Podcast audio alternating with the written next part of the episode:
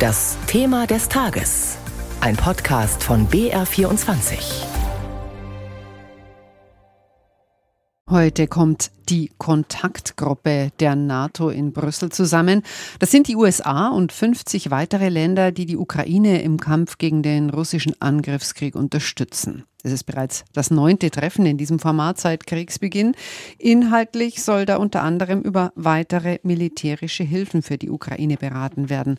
Und so langsam scheint die Munition vor Ort knapp zu werden. Gleiches gilt allerdings für die Reserven der NATO. Stefan Überbach mit Einsleiten. Der Befund ist alarmierend. Die ukrainische Armee verschießt im Kampf gegen die russischen Invasoren sehr viel mehr an Munition, als die westlichen Rüstungsfirmen herstellen können und das schon seit einiger Zeit, sagt NATO-Generalsekretär Jens Stoltenberg. The current rate of Ukraine's ammunition expenditure is many times higher than our current rate of production. Die Munitionsfabriken sind ausgelastet, die Lieferzeiten enorm. Wer heute Geschosse mit großen Kalibern bestellt, muss 28 Monate darauf warten.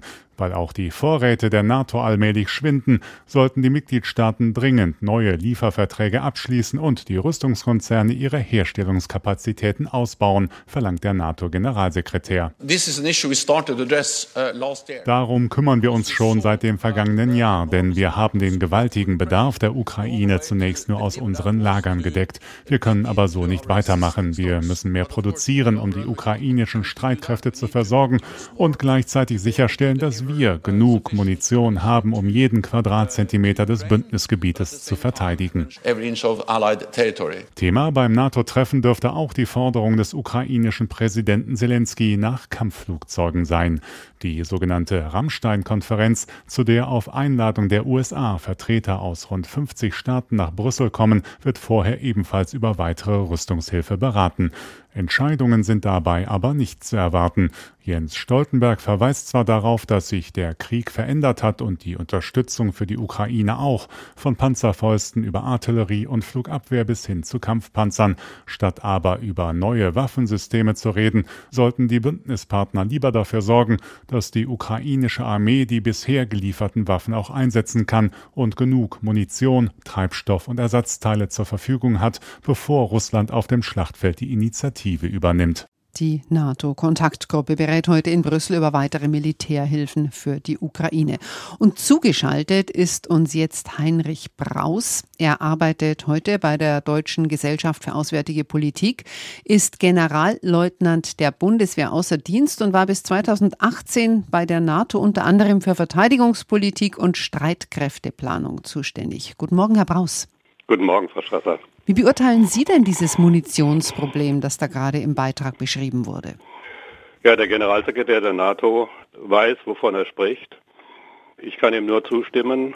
Der Mangel an Munition ist ein generelles Problem und zwar für alle europäischen Nationen. Bei den Amerikanern sieht die Lage etwas besser aus. Schauen Sie auf die Bundeswehr. Die Bundeswehr hat selber ein riesiges Munitionsproblem weil in den vergangenen Jahren die Beschaffung, die systematische Beschaffung und Erneuerung vernachlässigt worden ist. Angeblich kann die Bundeswehr nur zwei Tage in einem Krieg Munition, hat genügend Munition nur für zwei Tage.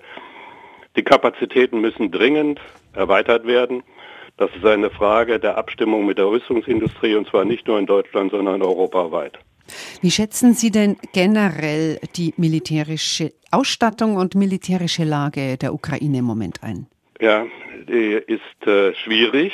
Ähm, die Experten sind der Auffassung, und ich gehöre dazu, dass die russische Armee ihre Frühjahrsoffensive, von der sie oft gesprochen hat, schon begonnen hat, und zwar seit einigen Wochen. Aber das ist keine großräumige operative Angriffstätigkeit mit raschem und großem Geländegewinn, sondern ein zähes Vordringen entlang der Frontlinie, ein blutiger Abnutzungskrieg. Die russische Armee versucht, 100 Meterweise Gelände zu gewinnen. Aber die Ukraine hat ja im Donbass, wo der Schwerpunkt des Angriffes im Moment liegt, seit 2014 ein ausgeklügeltes Stellungs- und Verteidigungssystem gebaut.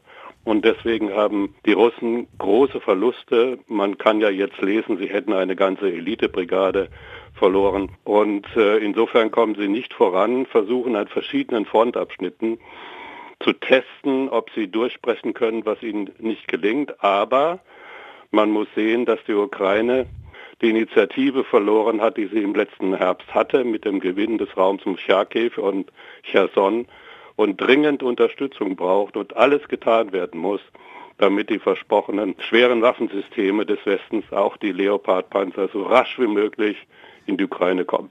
Und was ist Ihre Haltung gegenüber diesen Forderungen nach Kampfjets, die jetzt seitens der Ukraine immer wieder kommt? Das muss man differenziert sehen. Kampfflugzeuge sind ein hervorragendes, hocheffizientes und wichtiges Mittel für die Verteidigung. Sie unterstützen die Bodentruppen, die sich verteidigen, aber sie können auch Gegenangriffe und eine Offensive unterstützen. Denn wir dürfen ja nicht vergessen, dass die Ukraine wieder in die Offensive kommen muss, um ihr Territorium zu befreien.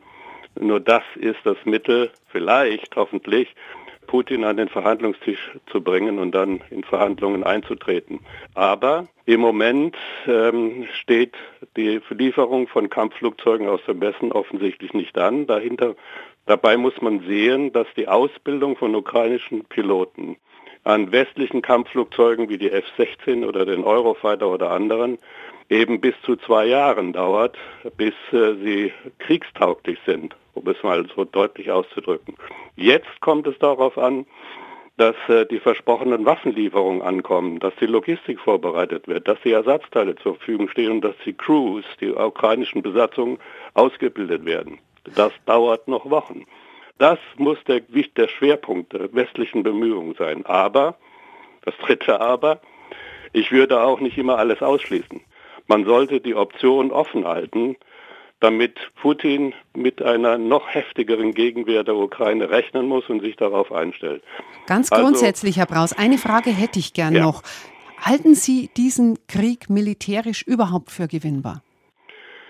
Ich halte, wenn die Ukraine die Waffen aus dem Westen bekommt, die sie braucht. Und wenn die westliche Unterstützung sich auf eine langfristige durchhaltefähige Hilfe an die Ukraine einstellt, und das erfordert eine Umstellung, auch im Westen, dann halte ich es für möglich, dass die militärische Führung der Ukraine, die ihr Land kennt, die sehr viel besser ihre Streitkräfte führt, große Teile ihres Territoriums wieder befreien kann im Frühjahr des Jahres und im Laufe danach und wenn möglich ihr ganzes Territorium wieder zurückgewinnen kann militärisch und dass dann Putin an den Verhandlungstisch kommt und es zu Verhandlungen kommt, mit dem Ziel, die territoriale Integrität wieder herzustellen und die Souveränität der Ukraine zu behalten.